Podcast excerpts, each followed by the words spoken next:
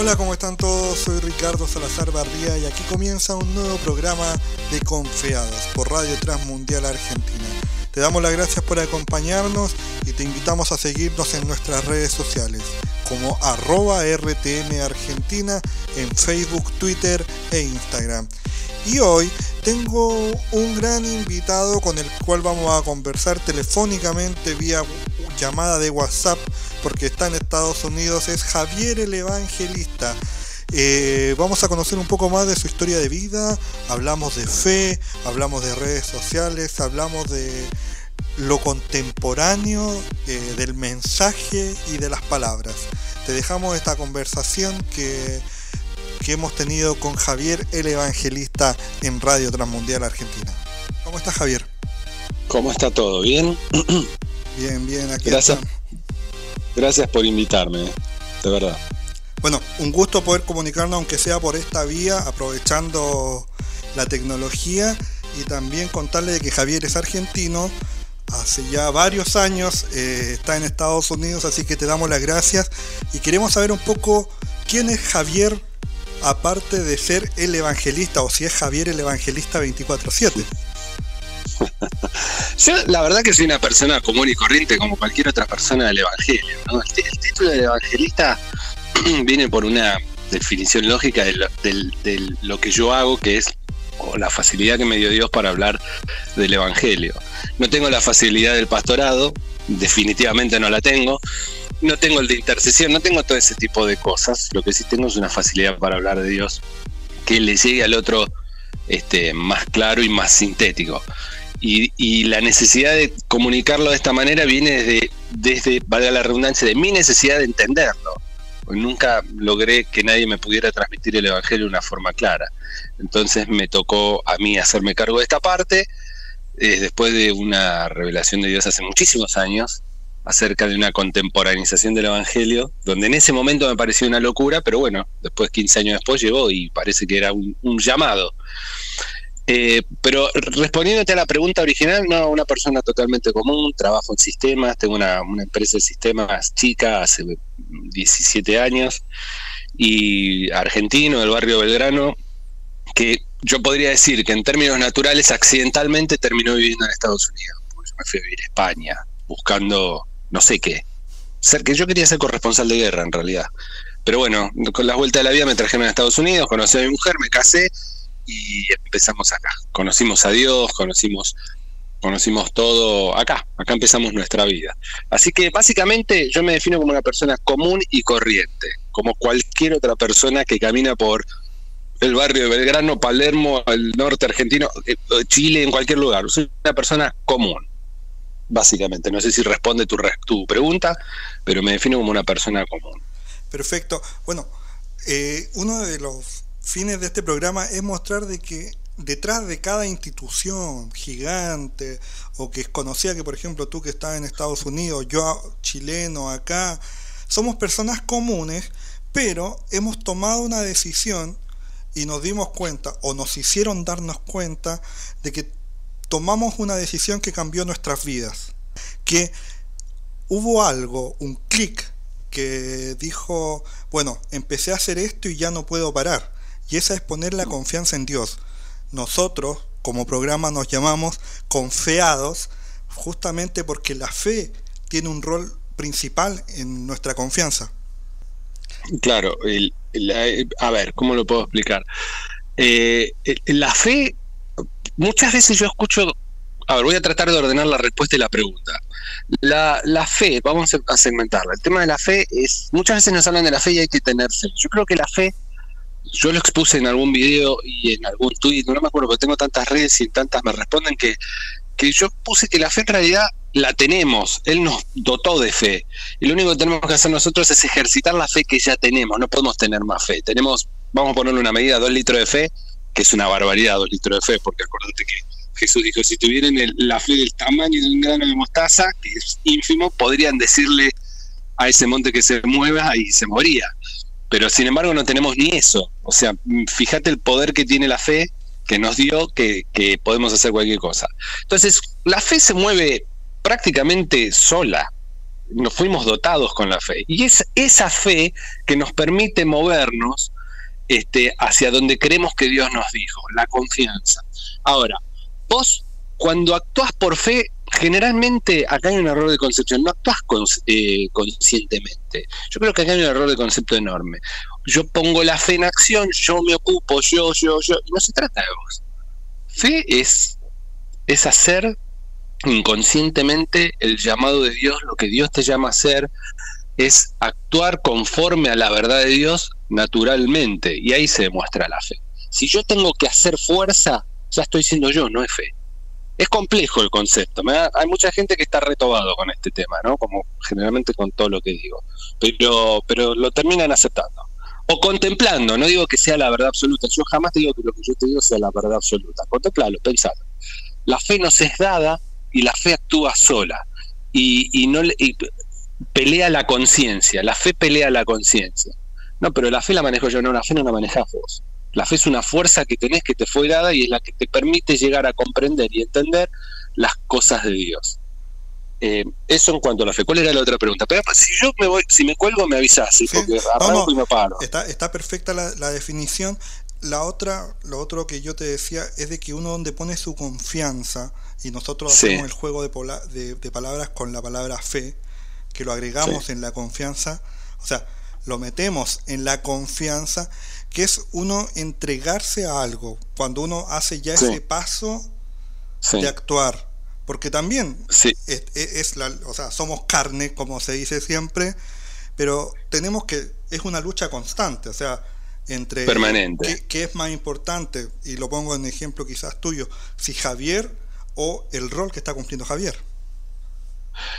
Eh, sin duda que el rol es mucho más importante que Javier, sin duda y que, y que vos y que mi mujer y que el que sea, y que el pastor de tu iglesia, el rol es mucho más importante, porque el llamado supera absolutamente. Vos existís por tu llamado, una vez que te das cuenta del llamado que tengas, pero no, no es nada más que el llamado dentro del círculo de la iglesia de las cuatro paredes.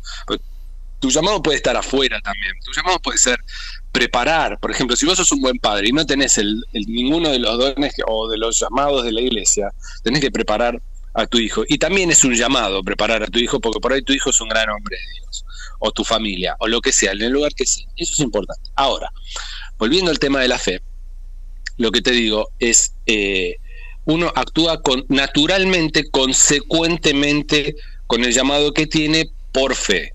Es, es medio complejo, pero porque lo estamos tratando de racionalizar y no sé si tiene una racionalización. O estamos tratando de ponerlo en palabras para que en general la gente eh, común o la que no tiene entendimiento, todavía no llegó a este entendimiento, comprenda, pueda analizar que la fe no es un acto deliberado personal, sino que es un acto de entrega de Dios. Cuando vos entendés que el que maneja tu vida es Dios y tenés que empezar a pelear esa batalla de la fe, ¿a dónde vamos? Bueno, yo te cuento algo. Hace 15 años, 16 años, sentí que el Señor me dijo, eh, estaría muy bueno que actualicemos o contemporanicemos el lenguaje. Actualizar no vas a actualizar nunca porque la palabra no cambia, el mensaje es siempre el mismo. Lo que cambia, lógicamente, es el lenguaje, la costumbre, la cultura y hay que adaptarlo a los tiempos que corren. Pero no es que la palabra se adapta a los tiempos, sino que la forma de comunicarlo se adapta a los tiempos.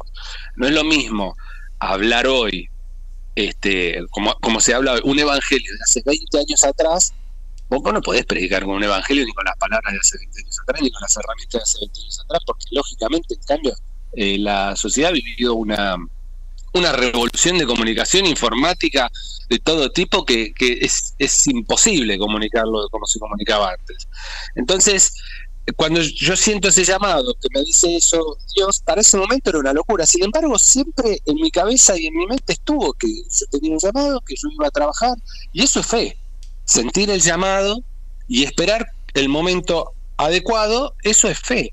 Sin embargo, no hubo nada para hacer en ese, en ese, entre el llamado y, y empezar el llamado, la ejecución del llamado. Pasaron 15 años. En esos 15 años, ¿qué hice yo? Por más que me pusiera a trabajar y hacer cosas, no iba a acelerar eh, el ministerio, lo, que, lo que había para mí. ¿Entendés? Digo, la fe espera. la fe es, es, superior al entendimiento, la fe, al entendimiento humano. Entonces, vamos a poder estar horas hablando del concepto de la fe, no lo vamos a entender, pero básicamente es, sabemos que existe la fe, sabemos que tenemos un llamado, sabemos, decidimos esperar en la fe o en fe y entregamos nuestra vida a Dios y esperamos a que sucedan las cosas. Si es una batalla. Ahora la fe es, está aplicada tanto a tu ministerio como a tu vida, vida de día a día, como a creer en Dios, es, es un laburo, es, es, es un cubo mágico, ¿viste? Tener que ir armando y hasta que armas una cara y después cuando armas la otra cara se te desarma la que tenías armada y hasta que nos lleva toda la vida armarlo. Y el día que lo teníamos resuelto entendimos un poco más. Pero eh, la fe no se puede racionalizar. Está, me, me, quedo con muy, muy con, mucho con esa definición de que tratamos de racionalizar las cosas y, y lo mismo de ponerle límites cuando nos damos cuenta que, encaramos después un mundo ilimitado. Claro. Eh, una de las que parece ser un mundo ilimitado es el de las redes sociales, de la actualización constante. Tú me conversabas un poco de lo que empezaste a hacer y a buscar y que incluso ya, ya pierdes la cuenta en cuántas redes sociales estás y haciendo cosas. ¿Cómo se dio cuenta Javier eh, el proceso que está llevando a cabo que empezó a tener repercusiones? Ok, en realidad yo, te dije, tengo una, empresa de, informática, de sistemas hace muchos años. Empecé arreglando computadoras, bueno, pasamos por un montón de, procesos. Pero hace cinco años me contrata una empresa muy grande para desarrollar, para terminar un montón de cosas de, sistemas que tenían. Cuando se termina el proceso de, de reestructuración informática, como estaban muy contentos con el trabajo que estábamos haciendo, me proponen desarrollar la parte que, tiene que ver con redes sociales de este lugar. Es una especie de gobierno, es una municipal, para así llamarlo, una municipalidad dentro de, la ciudad en la que yo vivo. Entonces había que desarrollar todo lo que tuviera que ver con comunicación social, tanto Facebook, bueno, en ese momento estaba muy fuerte Facebook, la página web, Facebook, Instagram y este y unas aplicaciones. Pero yo les dije, mira, yo de esto no entiendo nada. o sea, soy novato. Bueno, no, no, no, pero desarrollalo, tenés presupuesto y qué sé yo. Entonces empecé a desarrollar las redes sociales de este lugar con todo lo que implica, ¿no? Tomando cursitos, leyendo libros, este, prueba y error, mucho prueba y error. Y después había que generar, no solo llegar a la gente, sino que había que generar el contenido de este lugar para que la gente se sintiera atraída a volcarse a la red social, que tenía que ser muy dinámica, muy atractiva. Entonces, bueno, ahí empezamos. Compramos cámara, compramos luces, empecé a hacer videos, probé por acá, probé por allá, y realmente funcionó. funcionó muy bien para este, para este lugar, en muy poco tiempo. Pudimos lograr una red de comunicación y la gente llegaba y, bueno, y en un momento dije, pero escúchame, todo este conocimiento yo necesito volcarlo este, en algo que, que, sea para mí también, porque llevaba mucho tiempo. Entonces, eh, yo seguía muchos blogueros y cosas de distintas, de distintas cosas, ¿no? De carros, de relojes, de guitarra, de cualquier cosa. Y un día voy caminando no podía, viste, yo hablaba mucho de Dios y la gente me escuchaba mucho, casualmente, ¿no? De, manera casual. Entonces este, dije, bueno, esto yo lo tengo que transmitir por las redes y vamos a ver cómo, vamos a ver. Tengo todo el know-how, sé cómo funciona, vamos a ver cómo sale. Un día hice una prueba en el auto, en mi carro, de un video, lo edité, lo probé y dije, uy, qué bueno que está, me gustó cómo quedó, hablando nada más. y esto fue en agosto del 19, o sea, hace 9, 10, 9 meses atrás. Entonces abrí, la, planeé la estrategia, ¿qué vamos a abrir? Instagram, Facebook y YouTube. Y como tenía mucho más manejo del Facebook por, por este trabajo mío, este, sale todo por Facebook. Y enseguida, en una semana, yo creo que a la semana habíamos levantado mil personas. Y me pareció un número bajo realmente. bueno, pero es una prueba. Entonces empezamos con mil personas, dos mil, tres mil, abro YouTube, bueno, YouTube estaba, empecé a volcar contenido en YouTube, el tercer, el cuarto video, y un amigo mío me dice, no, pero le tenés que dar Instagram, porque la red del momento ahora es Instagram. Yo decía, ¿estás seguro? Sí. Bueno, listo. Volqué todo Instagram y, bueno, y claramente Instagram dio un salto, claramente tenía razón, era la red del momento. Así que dio un salto cual y cuantitativo. Eh, planeé una estrategia un poco más, más firme acerca de cómo distribuir el, mensaje, videos de un minuto, tenían que ser los primeros videos este, con un mensaje muy claro, em, pasajes muy conocidos que se malinterpretan generalmente y por supuesto con la idea de descontracturar y, actualizar el mensaje, la idea y la forma de transmitirlo. Al final de los videos con música que no fuera música cristiana, era música todo independiente. Y a medida que fui trabajando en Instagram me fui dando cuenta que tenés, tenés un montón de elementos y herramientas muy efectivas, entonces las empecé a utilizar como las historias, cada vez a mejorarlas un poco más, a utilizar todas las herramientas digitales que tengo, que, las había usado en mi compañía y que yo, entonces claramente tenés un producto mucho más pulido y mucho más dinámico que, yo soy un convencido, yo, yo vengo de la, de la idea de la marketingología. Yo creo que todo hay que venderlo por los ojos, todo, absolutamente todo. Y si vos, hay muchas veces que por ahí vas a un negocio de comida, no sé cómo hacer. Yo te voy a hablar de mi experiencia en, Estados Unidos, ¿no? Vas a una cafetería, está hermosa la cafetería, pero el café es horrible. Pero no importa, es tan lindo el lugar que te quedás. Y compraste el café, y después le compraste la torta, y después volvés, y está linda la iluminación, te sentís bien, y te empieza a entrar el mensaje, ¿entendés? yo pienso lo mismo de la idea del mensaje. Hay muchas iglesias que copiaron el mensaje del marketing, haciendo muy lindas las iglesias, pero el contenido es malo. Entonces sigue siendo legalista, sigue siendo condenatorio, muy estructural, muy de no avanzamos nunca. Esto tenemos una sola bala. La vida es una sola bala. La disparaste y tiene, que pegar en el blanco. El blanco es Cristo y es tu salvación. Este, entonces, no sirve ir a una iglesia que está muy linda, pero no tenés mensaje. O que tenés muy buena relación con el pastor, pero no tenés mensaje. Entonces, al, a lo que estaba transmitiendo en las redes se suma la idea de poder transmitir el mensaje y el contenido. Porque esta fue una idea de hacer cinco o seis videos y ver qué pasaba. Y después, claramente, se iba a decir desvirtuó, pero no se desvirtuó. Y desembocó en esto, ¿entendés? Entonces, este, cada vez tenés que ir afilando más el mensaje. Y creo que el marketing, la buena música, las buenas imágenes, la calidad y todo ese tipo de cosas hacen que la gente tenga muchas más ganas de escucharlo, aunque no esté de acuerdo con el mensaje, por lo menos lo escucha y lo acepta. Dice, hay un evangelio mejor, en realidad es el mismo evangelio, hay una manera mejor de interpretar el evangelio. Y entonces ahí empieza a entender que no es condenatorio, que Dios no está enojado. Ahí entramos en una cuestión teológica, ¿no? O de relación. Pero que no está enojado, que no me está condenando, que tengo que entender cuál es la caída del hombre para entender de qué me salvó Jesús. Entonces, ahí, ahí ya viene la cruzada. Una, una cosa es cómo crece o se desarrolla el proyecto de, transmitir el mensaje a través de las redes, y después viene el contenido, el fin, que es el, mensaje final. Eso es toda la parafernalia, el color, las imágenes, los mensajes, este, pero lo, importante es el mensaje central, que es el que siento que hay que transmitir. Eso es otra cosa, eso son diez mangos aparte. Pero digo, la, la, yo soy un convencido de que el Evangelio se tiene que transmitir de una manera aceptable, que no tiene que ver con libertinaje, tiene que ver con lo que vos haces todos los días, con la música que vos escuchás todos los días, con la ropa con la que te vestís todos los días y de la manera en la que vos hablás todos los días, porque si no te estoy poniendo un evangelio que es, es de y el evangelio no es de. Jesús vino a hablarle a todo el mundo, este, eh, en la calle les hablaba, en la puerta del templo, no hablaba dentro del templo, hablaba afuera y, con la gente común, con el pescador, el cobrador de impuestos, que tenía un kiosco, el verdulero, che, síganme.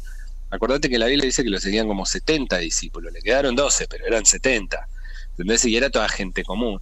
Y eso es lo que yo quiero, llegar a la gente común, como yo, por eso yo me defino como un tipo común, que todos los días se levanta, todos los días pelea la batalla de la fe, todos los días tiene quilombo, tiene hijos, a veces estás bien, a veces estás mal, a veces te va muy bien, a veces te va muy mal, ¿Entendés? Y, ese es el evangelio, es para todo el mundo. Y así se gesta la vida. de esto, perdóname. Vos frename, eh, porque yo arranco y no paro. No, estaba muy atento escuchándote eh, porque eh, quería conectarlo con una pregunta sobre, tú me hablabas mucho del Evangelio y he escuchado en el último tiempo el Evangelio según Javier sería en estos momentos el que tú nos estás contando porque es tu experiencia retratada mm. a través de los videos.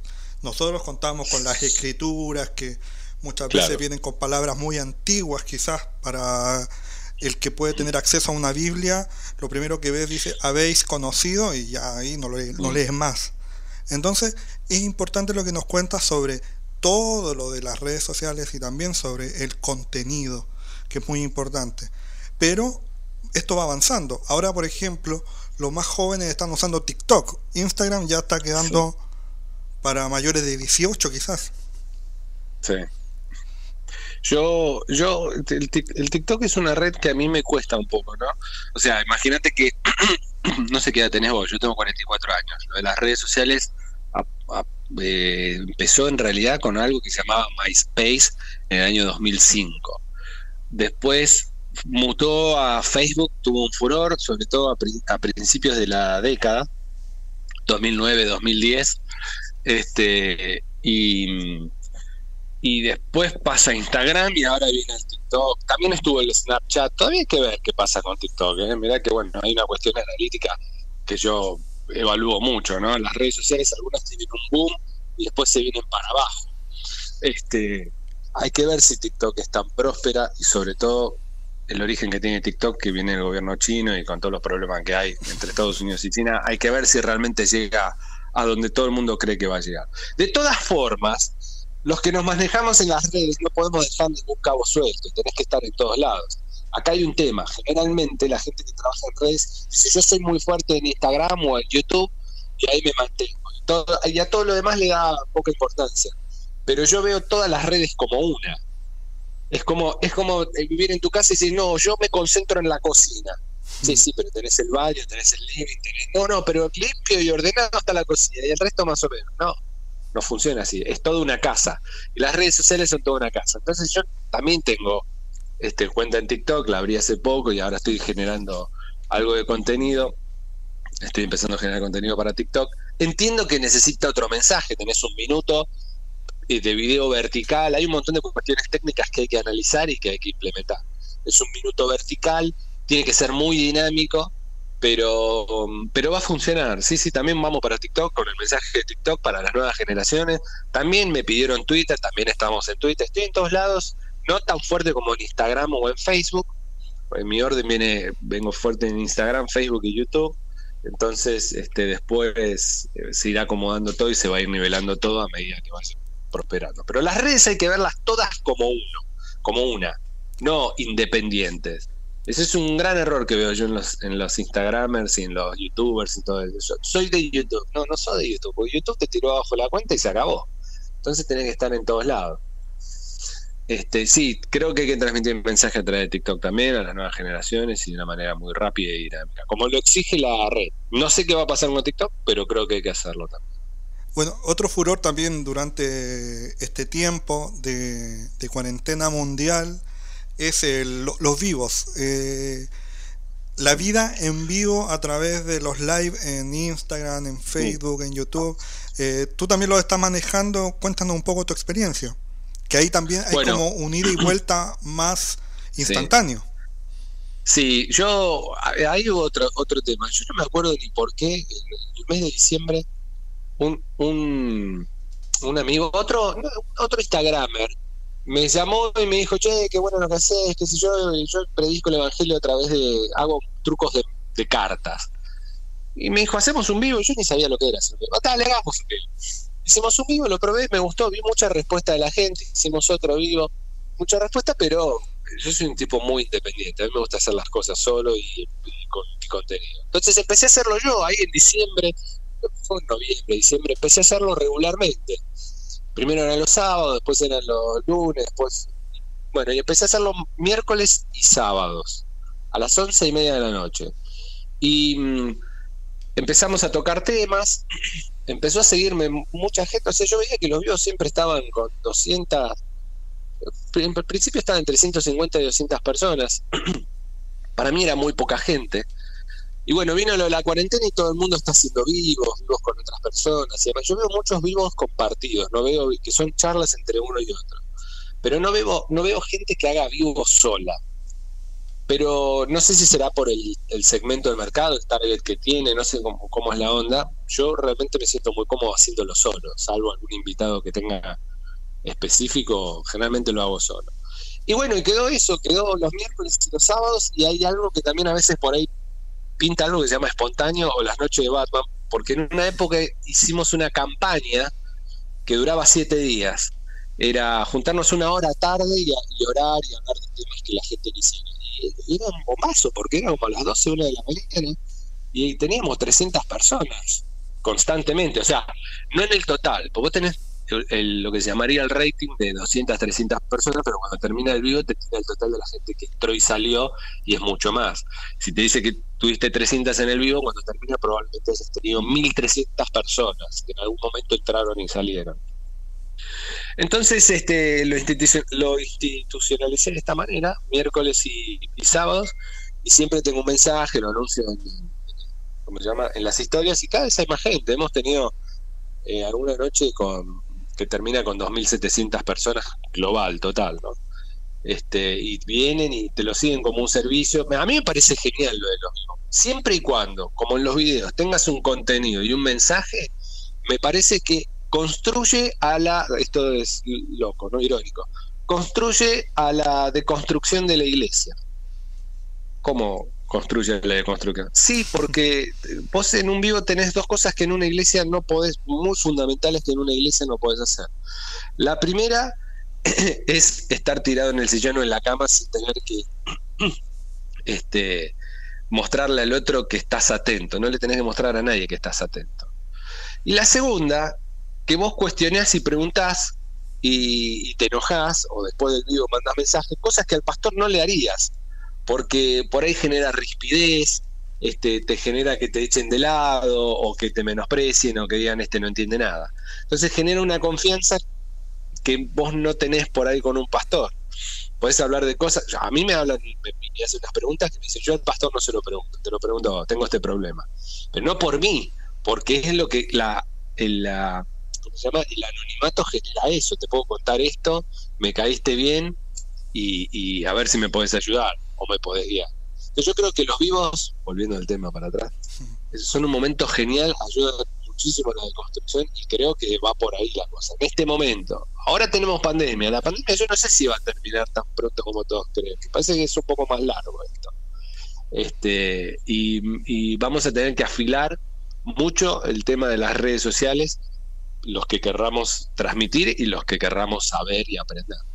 Seguimos hablando con Javier el Evangelista. Quería profundizar un poco sobre la preparación del contenido. Sí, el estudio previo. Ok. Te explico. A ver, por ejemplo, en, los videos, los yo llevo mucho tiempo escribiendo, o sea, todo el día estoy anotando mi trabajo, pongo, agarro un papelito, anoto, me lo pego, me lo guardo en un cuaderno, este, un mensaje que me manda mi mujer, un análisis que hacemos, este, y después se arma el mensaje. Y tengo una cantidad de mensajes impresionantes y bueno, a ver, digo, vamos con esto. Entonces lo guionás un poco, porque todo lleva una producción mínima, aunque sea. Y no, no tiene mucho, no tiene muchas tomas. Yo realmente hago una o dos tomas del video este, con luz, mm, encuadro la cosa y después es edición. Corto los momentos de respiración para que entre, cuanto más corto y más rápido sea mejor. No quiero hacer mensajes ni 10 minutos ni 5 porque por ahí la gente se queda dormida. Así soy yo, necesito que me mandes un, contenido fuerte y rápido. Entonces, este, escribo el guion, tiro la grabación, luqueo un poco, manejo mucho el tema de la luz porque la luz es fundamental y después editar y si quedó bien sale. Este, y después durante el resto de la semana estoy editando fotos y videos cortos todo el tiempo. O sea, cuando llega el momento de, subir un video ya tengo el, final del video, la música del video, ya tengo todo. Y hay veces que hay videos que salen a partir de una, canción. Por ejemplo, hace el último video, no, el video, em, salió a partir de la idea del principio de una canción de Tear for Fears. Y dije, bueno, a ver, me gustaría que termine así, que entre así, lo edité y fueron los videos con más reproducciones que hubo. Este, pero hace dos días subí un, un este, una entrevista a Jesús, no sé si lo pudiste ver, lo subí a YouTube y fue un quilombo, fue un quilombo porque mucha gente, sí, mucha gente, me compré un disfraz, una peluca y una barba de Jesús y hay gente que le pegó muy mal. Sin embargo, es muy divertido y no digo nada que no sea bíblico. Estoy representando un par de cosas bíblicas, pero viste verlo a Jesús simpático le cae mal. ¿Por qué? Porque ven un Jesús tirano. Un dios tirano. Pero bueno, no importa, eso, esa es la consecuencia del video. Pero no lleva mucho. De hecho, ese video de la entrevista con Jesús fue una improvisación de tres minutos. Prendí la cámara, hice, me pregunté y me respondí yo, y lo edité y chao, y salió. Y anduvo, pero recontra bien. Realmente no, no hay una gran producción atrás de los videos. O es algo que al, trabajar con esto, mi trabajo, más allá de lo que estoy haciendo en las redes, es muy eh, eh, tengo todo preparado, prendo la luz, pongo la cámara, tengo la computadora, está todo ahí al toque, entonces es como muy sistemático, no no hay una gran preparación. Los mensajes están por ahí. Es más difícil para mí grabar un podcast que hacer un video. Porque el, podcast, eh, viste, los podcasts tienen que durar por lo menos 10 minutos, entre 6 y 10 minutos. y visualmente vos con un gesto podés transmitir algo, con una mueca, con una levantada de ceja, podés acentuar un versículo con un gesto. En cambio, en el podcast, depende de dónde lo grabes y cómo lo grabes y a la hora que lo escuche la persona, tiene que haber un, otra forma de transmisión. Es más difícil un podcast que eh, efectivo, un podcast efectivo que un video. Pero, pero, la verdad es que no hay mucha mucha producción a la hora de hacer videos, muy rápido en 20 minutos, media hora, tiré el video, a veces tiro dos o tres y los guardo. Es, muy rápido. Si tenés el mensaje, tenés el video. ¿Y el estudio del mensaje, cómo, cómo lo encara? No sé, alguna hora en especial, en el día. No, no, hay veces que eh, a partir de una de, orar con Dios, este, surge algún tema o algún tema en la semana, viste, que te aparece en la mente, que Dios te pone en la mente, y algunos dirán en el corazón bueno, ponele en el corazón, este, y lo vas desarrollando, alguna charla. Entonces, si, yo me pongo a ver los videos como los fui subiendo, tienen un, sentido, sin haberle buscado el sentido, el mensaje es correlativo. Entonces, ahí eso claramente lo dejo por ser. Lo mismo que los vivos. Los vivos se tocan temas que son correlativos. Estás una semana o una semana y media hablando de un tema y a la semana y media, ¡pum!, se cortó y ahora empezamos con esto, ¿entendés? Pero a la semana y media de que se haya cortado, tocas algo que tiene relación con lo que habías hablado hace tres semanas. Entonces el mensaje siempre... De todas formas, hay que sacarle la cosa épica al mensaje dentro de lo épico que es. Este, y el mensaje se repite una y otra vez a lo largo de la historia, siempre el mismo, es en contra de los religiosos, en contra de la mala interpretación, en contra de la mala enseñanza, en contra de la religiosidad y la hipocresía y no la verdadera relación con Cristo. Es constante. Todo el mundo dice, no, pero los fariseos de antes. Sí, se llamaban fariseos antes, pero hoy se llaman caretas, fariseos, hipócritas, religiosos. ¿Entendés? Que la gente que no, que ve un Dios de una manera que se lo mal enseñaron y los que obviamente lo mal aprendieron, pero el que lo enseña mal lo aprendió mal y le dijeron que usted no puede pensar porque la obediencia lo lleva, lleva una mente cautiva, lleva una mente cautiva en contra del mundo, pero no a una deficiencia de análisis y criterio de la verdad. Porque cuando vos analizás criteriosamente la verdad, o sea, Dios es amor, Dios me vino a salvar, no puedo tener un Dios tirano que me condena. Juan 3.16, Juan 3.17. Todo el mundo habla de Juan 3.16, pero nadie habla de 3.17. Juan 3.16, porque de tal manera amó Dios al mundo que entregó a su hijo, a su único hijo, para que el que él entrega tenga vida eterna y no se pierda. Juan 3.17, ¿qué dice? Y no vine a este mundo a condenarlos. No vine a condenarlo. No vine a ponerte un dedo y decirte que está todo mal, que lo que pensás, que lo que sos. ¿Entendés? Entonces, estoy en una cruzada que es la de transmitir el mismo mensaje de siempre, con la interpretación correcta. Somos libres en nuestra manera de pensar, no somos hijos de un tirano que no nos está castigando y no está enojado con nosotros. Todo lo que pasa es consecuencia de la caída del hombre. empecemos a deconstruir de atrás para adelante, desde el jardín del Edén en adelante, diligentemente. Yo te lo pongo fácil para que te llame la atención. Y che, pará, hay otra mirada. A ver, y empezá a buscarlo vos. Es un empujón yo no te voy a convertir, no soy yo, no son mis videos. Es el gancho, es el anzuelo, porque somos pescadores, no sabes eso, es el, este, la carnada que está en la punta del anzuelo, o el video, o Javier el Evangelista. Yo no te voy a convertir. Así que ese, es el, ese es el objetivo y eso es lo que creo que hay, hay que lograr. Buenísimo, Javier. Bueno, y ahí se enlaza muchas veces que nuestra red principal puede ser el lenguaje. Y como tú decías, es el, mensaje del Evangelio es el mismo de hace dos mil años. Tenemos eh, en sí. Eh, pero el lenguaje es el que ha cambiado y ese es uno de los grandes puntos que tú has tocado y que haces en tus videos. Eh, en la primera parte comentabas sobre cómo fue el proceso de darse cuenta de que te llegara a ti y también conocer un poco más de la repercusión que ha tenido llevar ese mensaje a personas que quizás nunca lo escucharon. Eh, yo estoy sorprendido. Sobre todo, yo hace 20 años que no vivo en Argentina. De hecho, hace 20 años que no voy a la Argentina.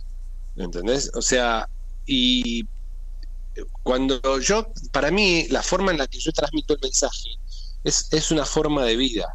Y hay mucha gente de allá que me escribe, de Sudamérica que me escribe y me dice, loco, esto está un poco fuerte, esto está raro. Pero sin embargo, no, no veo que esa sea la forma en la que se lo aprecie en, en este lugar donde vivo yo en Estados Unidos. ¿no? acá tenés de todo, es tan grande y de tanta diversidad que tenés legalista, tenés de todo tipo. Pero digo, no, eh, no es tan cuando vos vas con un mensaje, una forma de hablar contemporánea, no es tan, la gente no te condena tanto como, por ejemplo, veo que allá está sucediendo, ¿no? por los mensajes que yo recibo. Eh, y eh, recibo muchos mensajes muy positivos de gente que dice, por fin, ahora sí, no estoy equivocado, yo pienso de la misma manera, etcétera, etcétera. Y hay mucha gente que está recontra retobada y me dicen de todo, hijo de Satanás, hereje, ese tipo de cosas. Pero realmente le resto muy poca importancia, porque si vos te pones a, a, ver, el mensaje es el mismo, la pelea es la misma, y estamos hablando, o en los videos hablo como este, habla la gente en la calle todos los días. Que el que se cuida, bueno, hay cosas, a ver, yo no me puedo, si soy una persona saludable, y tengo que ir hasta la puerta de mi casa, naturalmente me levanto y voy caminando. Es un hecho natural. No tengo que pensar, me voy a levantar, voy a mover la izquierda, voy a mover la pierna derecha y voy a llegar hasta la puerta. Bueno, la forma, en la forma de hablar y expresarnos pasa exactamente lo mismo. Si yo me estoy cuidando de no hablar mal, entonces estoy forzando un fruto que no existe. Entonces no estoy siendo eh, genuino, estoy siendo un hipócrita. Y creo que por cuidarme, este, voy a lograr hablar bien. Y entonces estoy en lo correcto y voy a agradar a Dios. no se trata de lo que vos hagas, se trata de lo que vos sos. ¿Entendés? De eso trata el Evangelio, es de lo que vos sos, lo que hay naturalmente en tu corazón. Por los frutos los conoceréis. No se trata de yo no voy a hacer tal cosa. Yo sé que algunas cosas las vas a editar en el, en el, en el audio, así que bueno, este, si hay algo, alguna palabra que no va, corregirla o borrarla. pero digo, no se trata. No, no, hace lo que quieras, no, no olvídate conmigo. Si no, si no lo pones, no lo pones, no hay problema, pero yo me engancho en la conversación. Este, digo, no se trata de lo que yo quiera hacer, se trata del deseo más íntimo y profundo que haya en mi corazón. Entonces, si a vos te choca mi forma de hablar o la forma de transmitir el mensaje, eh, porque es desestructurado, pero es de la forma en la que vos hablás, en la forma que vos pensás, en la forma que vos te expresás, este, entonces estás siendo un hipócrita. Y ahí ya tenés que rever toda la situación. Tenés que rever si entendés la salvación, si entendés quién es Cristo, si entendés qué es, eh, cuáles son los dos mandamientos más importantes, porque si no, ahí estás en un problema. Te confrontan, te confronta con vos mismo. Ahora, siendo a lo que creo que me preguntaste es el lenguaje cambia, lo que no cambia es el mensaje. Y, creer que porque no adaptas el mensaje al lenguaje, este, te hace más estar más cerca de Dios, estás totalmente equivocado. Por ahí era más fácil la respuesta, pero yo me cuelgo hablando este lado muy ¿Sabes qué? Me, quedo con el final de la respuesta porque es en sí, eh, el mensaje es el mismo, pero el lenguaje cambia. Te doy muchas gracias, Javier. Eh, eh, te dejo abierto el micrófono para que envíes un saludo y nos cuentes tus redes sociales y espero de verdad que nos podamos seguir comunicando periódicamente. Acá en Radio Transmundial están abiertas las puertas o los parlantes de la radio para seguir conversando de este mensaje que es el mismo pero cambia la forma de comunicarlo. Bueno, te agradezco muchísimo. Llamame cuando quieras, hablamos cuando quieras. Te mando un saludo a toda la gente de tu iglesia, a los que me conocen y que no, no, me imagino que a más de uno le debe haber caído medio pesado el mensaje, pero no importa. Este, que lo escuchen, porque en realidad no hay nada oculto. Yo no vendo nada, no vendo nada, no voy a vender nada, es transmitir el mensaje nada más. Y mis redes, bueno, ya sabes, estoy en Facebook, Instagram, YouTube, en Spotify. Supuestamente una vez por semana subo un, podcast, pero bueno, estoy un poco atrasado. Estoy en TikTok y en Twitter, todo como Javier el Evangelista. Eh, en todas las redes. Así que te agradezco muchísimo. Un abrazo tremendo, muchas gracias. Chao, chao. Bueno, dale, un abrazo. Y esa fue la conversación con Javier el Evangelista, a quien le agradecemos y los invitamos también a seguirlo en sus redes sociales como Javier el evangelista lo pueden encontrar en Instagram por ejemplo. Así que muy interesante la conversación. Hablamos de la fe. Ah, tuvimos ahí una conversación sobre cómo la fe actúa en las personas eh, así que está muy interesante. Son contrapuntos, son miradas de cada persona. Nos hacemos responsables de lo que nosotros decimos. Así que muchas gracias eh, a ustedes por escucharnos y los invitamos a seguir escuchando Radio Transmundial Argentina. Un abrazo y que estén muy bien. Bendiciones. Chao, chao.